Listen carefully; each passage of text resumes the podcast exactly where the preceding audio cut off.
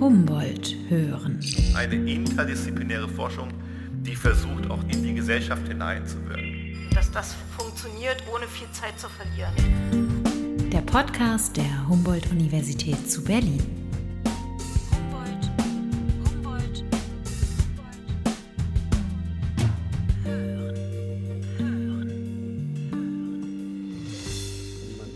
Natürlich eine ganz andere Erwartung äh, bis äh, zu dem Augenblick, wo man die Tür öffnet.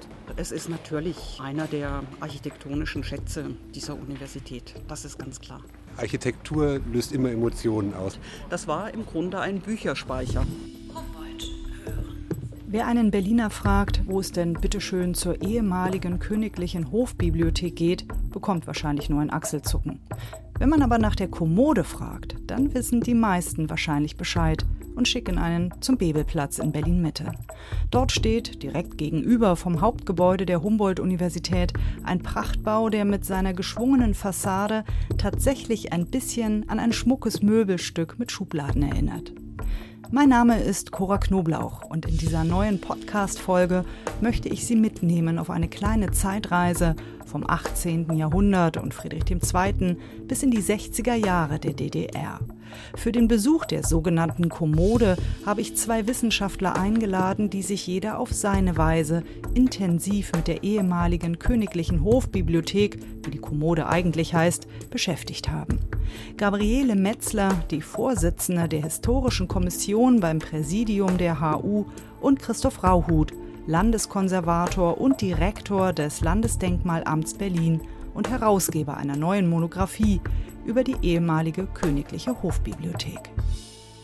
Jetzt für Sie als Architekt und als Landeskonservator, was ist für Sie interessant an diesem Gebäude? Also ich glaube, das Herausragende in diesem Gebäude ist die Diskrepanz zwischen der Fassade und dem, was dort hinter passiert, die schon in dem ersten, dem ersten Bau bestand und sich ja bis heute fortgesetzt hat. Und insofern ist es ein Gebäude, was vielleicht in der Art auch nur in Berlin stehen kann oder zumindest sehr viel Berliner Geschichte ähm, hier mitten im Stadtzentrum erzählt. Und das finde ich hochspannend, weil es auch diesen Wechsel der Stadt von der Residenzstadt zur Universitätsstadt miterzählt.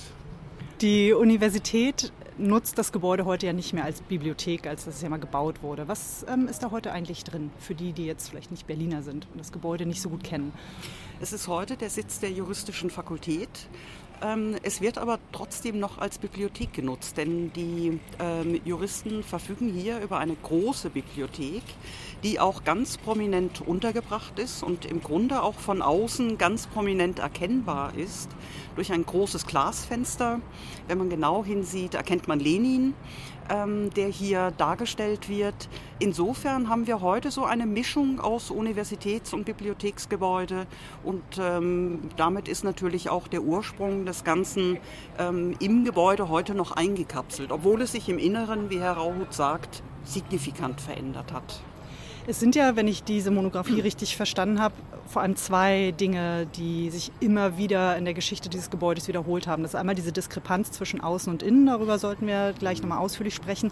Und dann auch, dass es letztendlich nicht so richtige Nutzungs Nutzungskonzepte gab, beziehungsweise dass das, was man eigentlich wollte, weshalb dieses Gebäude in Auftrag gegeben wurde, nicht so richtig mit dem übereinstimmte, was man dann reingesetzt hat. Ist das für Sie als Architekt und Konservator typisch oder untypisch?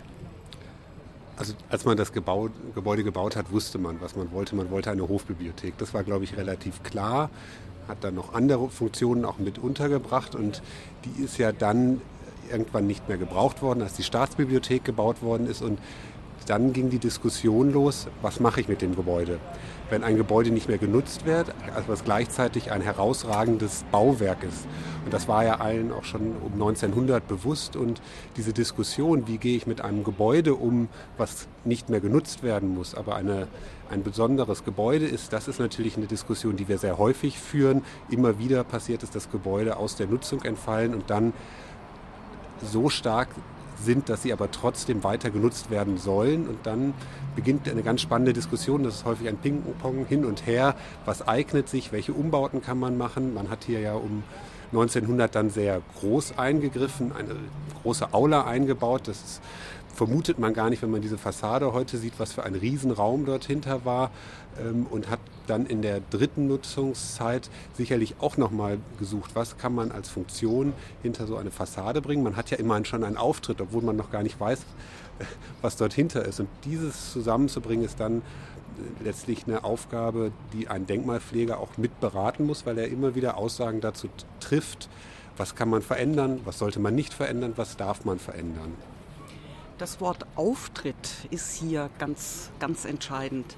Denn dass Fassade und Inneres immer wieder auseinandertreten und vielleicht von Anfang an auseinandergetreten sind, hat natürlich auch mit der besonderen Lage ähm, und Situation dieses Gebäudes zu tun.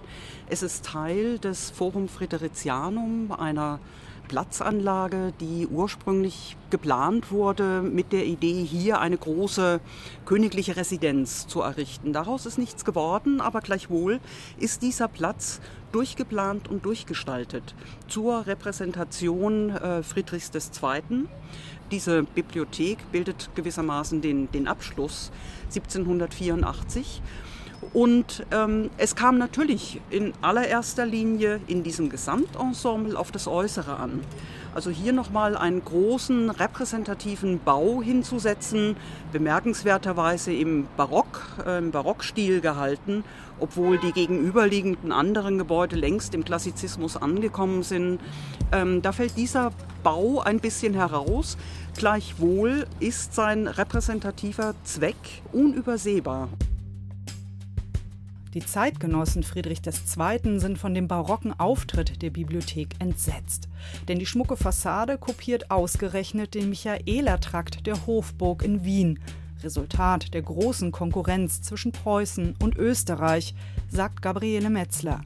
So schreiben Berliner Architekten Ende des 18. Jahrhunderts zum Beispiel, die Bibliothek sei zwar durchaus majestätisch, die Fassade verstoße aber gegen den guten Geschmack.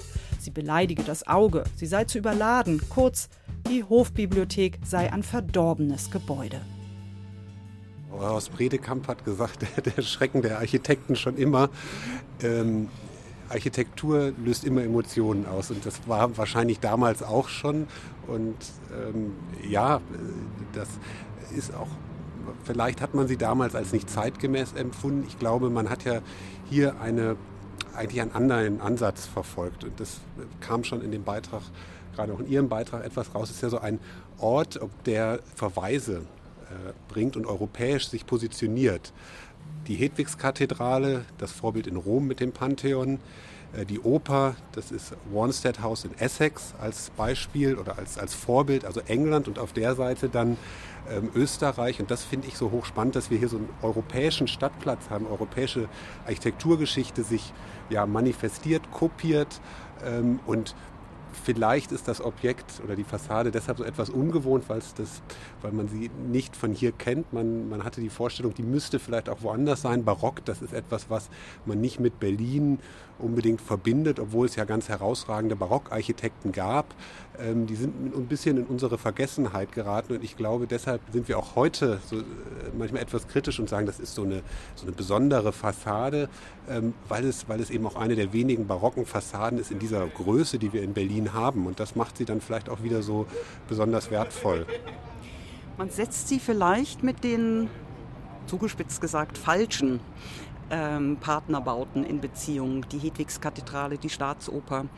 Wenn man über, auf die andere Straßenseite blickt, äh, das Universitätshauptgebäude ist spätbarock äh, gestaltet und insofern nicht ganz so weit davon entfernt. Im Übrigen auch ein Gebäude, das man umgenutzt hat. Es wird gebaut für den Bruder Friedrichs II., ähm, Prinz Heinrich. Und ähm, in dem Moment, wo das nicht mehr benötigt wird als, als Residenz, wird es an die Universität, an die neu gegründete Universität übereignet. 1809, 1810 wird der Lehrbetrieb aufgenommen und ähm, dieses Gebäude erweist sich als vollkommen dysfunktional für die Bedürfnisse einer Universität, sodass Umbauten, Anbauten im Grunde vom ersten Tag an äh, zum, zum, zur Aktivität ähm, dieser Universität gehören. Und ähnliches sehen wir hier auch in dieser Bibliothek. Die Fassade ist im Grunde die einzige Konstante die sich erhalten hat. Ganz bemerkenswert ist die Entscheidung in der DDR, diese Fassade genau so wiederherzustellen. Das hätte man sich auch anders vorstellen können. Die Fassade wird wiederhergestellt, aber dahinter äh, wird permanent umgebaut und angepasst zum Teil dramatische Veränderungen vorgenommen. Eigentlich, wenn man jetzt hier so steht auf dem Platz und darauf schaut, ist eigentlich sehr schön, dass die Fassade die Konstante geblieben ist und sich dahinter eben auch heute ein modernes Universitätsgebäude verbirgt. Für Berlins Landeskonservator Christoph Rauhut und für die Historikerin Gabriele Metzler ist die sogenannte Kommode ein wunderbares Beispiel, um die verschiedenen Epochen Berlins vom 18. bis ins 20. Jahrhundert nachzuvollziehen, zu verstehen und am Gebäude abzulesen. Mich fasziniert das Festhalten an der äußeren Hülle. Ähm, also die, die Entscheidung, innen umzugestalten, die lässt sich immer gut erklären und äh, man kann die Notwendigkeiten dafür benennen. Ähm, die Entscheidung aber an den Fassaden festzuhalten, ähm, die finde ich durchaus faszinierend und gerade in dem Wiederaufbau nach dem Zweiten Weltkrieg, hier dieses Ensemble so wiederherzurichten, hat natürlich zu tun, dass ähm, die SED hier an ähm, ja, preußische Vergangenheit durchaus anknüpfen will. Ich habe darauf hingewiesen, es wird mit neuer Bedeutung aufgeladen. Ähm, gleichwohl legt man Wert darauf, dieses historische Zentrum in der Mitte Berlins ähm, wieder sichtbar zu machen. Aber man hätte das durchaus sich ganz anders auch vorstellen können. Ja, hier um die Ecke, wo das alte Amtshaus stand, das ähm, ein wesentlicher Bestandteil ähm, dieser Bibliothek war. Hier um die Ecke ähm, hat man nicht wiederhergestellt, nicht rekonstruiert, sondern einen modernen Plattenbau hingestellt, in dem sich heute das BAföG-Amt befindet. Und die Fassade wurde auch nur blattseitig wiederhergestellt. Hofseitig ist sie bedeutend schlichter gehalten. Und da erkennt man im Grunde von, von dem alten Gebäude gar nichts mehr. Also das sind sehr bewusste Entscheidungen, die politisch motiviert sind, städtebaulich motiviert sind, ähm, die ich daran sehr, sehr spannend finde und die man hier wirklich wunderbar nachzeichnen kann.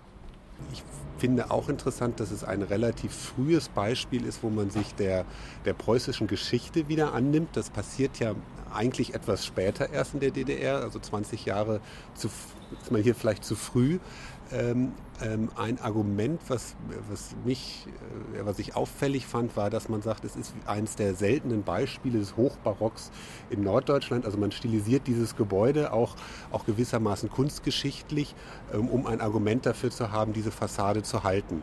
Und, und, damit sind wir wieder auch zu einem Ausgangspunkt unserer Diskussion zurückgekehrt, zu sagen, es ist eben auch eine doch ja eine besondere Fassade, die hier ähm, steht und, und auch das war vielleicht ein Grund, warum man sie erhalten hat und sich damals dafür eingesetzt hat. Sollen wir mal reingehen? Gehen wir mal rein. Der Haupteingang zur Kommode über den Bebelplatz ist derzeit geschlossen. Wir erreichen das architektonisch spektakuläre Foyer über den Eingang unter den Linden und einen kleinen Spaziergang Trepp auf, Trepp ab durch den Seitenflügel.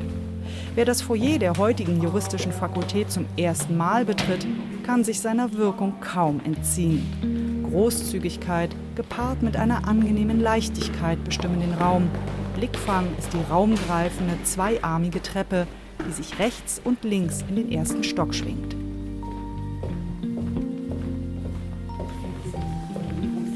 Unfassbar beeindruckend.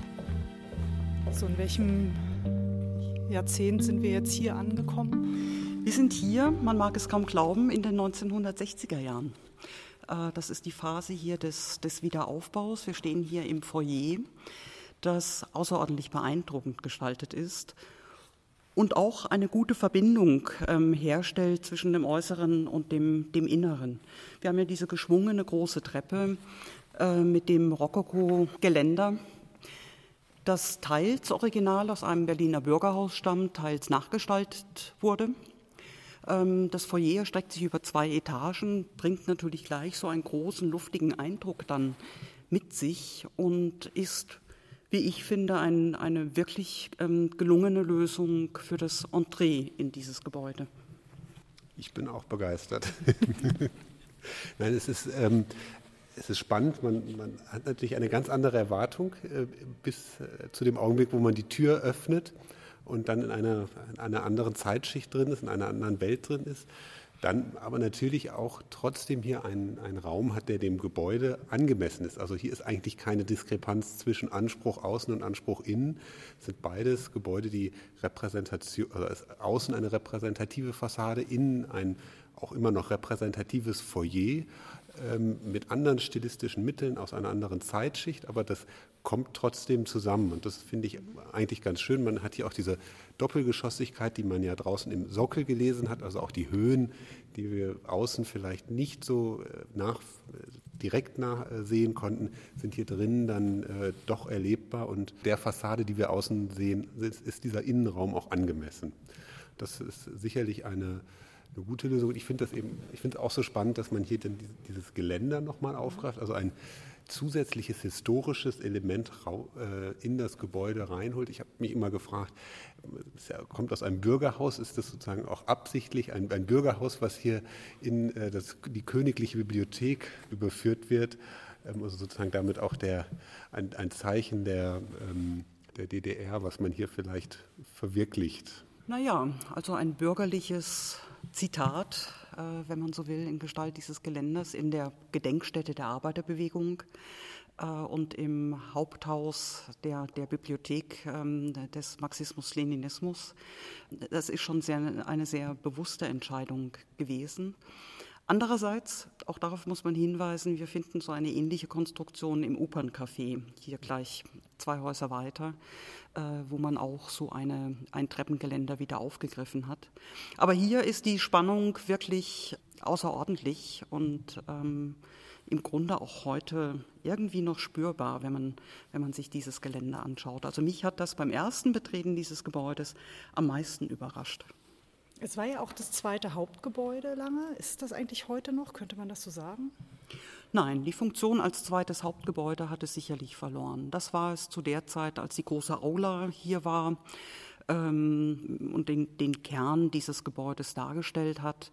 Es ist heute das Gebäude der juristischen Fakultät, einer wichtigen Fakultät der Universität ähm, die das auch exklusiv äh, nutzt, sind also keine anderen Funktionen hier mehr ähm, im Haus vorhanden. Es gehört zu dem Gesamtensemble, zu dem auch das Hauptgebäude gehört. Insofern gibt es diese, diese ähm, innere Verbindung, wenn man so will.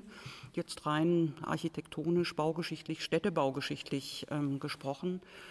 Und es ist natürlich einer der architektonischen Schätze dieser Universität. Das ist ganz klar.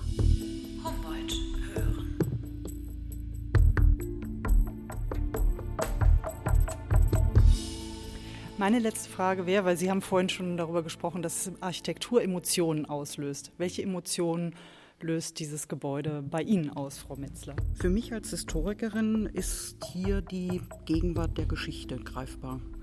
Ähm, sie materialisiert sich hier, mich fasziniert an diesem Gebäude und berührt mich durchaus auch emotional. Die Zeitschichtungen, die sich hier niedergeschlagen haben und die erkennbar sind, wenn man sich durch dieses Haus bewegt und wenn man von draußen auf das Haus schaut. Ähm, ein, ein faszinierendes Gebäude, ein historisch herausforderndes ähm, Gebäude. Ja, das ist die Kommode für mich. Die DDR wird ja häufig, wenn man schnell über sie spricht und über die Bautätigkeit, mit Abriss und, und, und großen neuen Bauten äh, übereingebracht. Und dieses Gebäude ist ein Beispiel, dass man sich an vielen Stellen doch sehr genau Gedanken darüber gemacht hat, wie man mit dem historischen Bestand umgeht in den wichtigen historischen Orten. Das zeichnet nicht nur dieses Gebäude aus, aber ich glaube, hier ist es besonders gut nachvollziehbar, dass es in dieser Zeit eine äh, Diskussion über die Denkmalpflege gab, über die Rolle der Denkmalpflege, über die Rolle des Historischen und des Bestandes. Und das finde ich immer spannend und das ist auch ein, einer der wichtigsten Punkte aus meiner Sicht, der dieses Gebäude charakterisiert. Humboldt